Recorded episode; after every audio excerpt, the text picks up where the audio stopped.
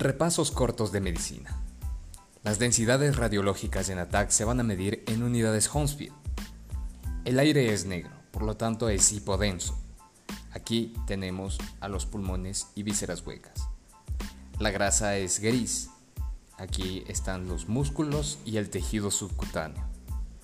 El agua es gris blanco, ya que tiene cero unidades Hounsfield, por lo tanto aquí estarían los vasos sanguíneos.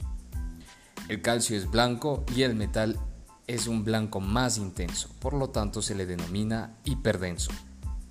A manera de resumen, el negro menos denso, hipodenso, y blanco más denso, hiperdenso.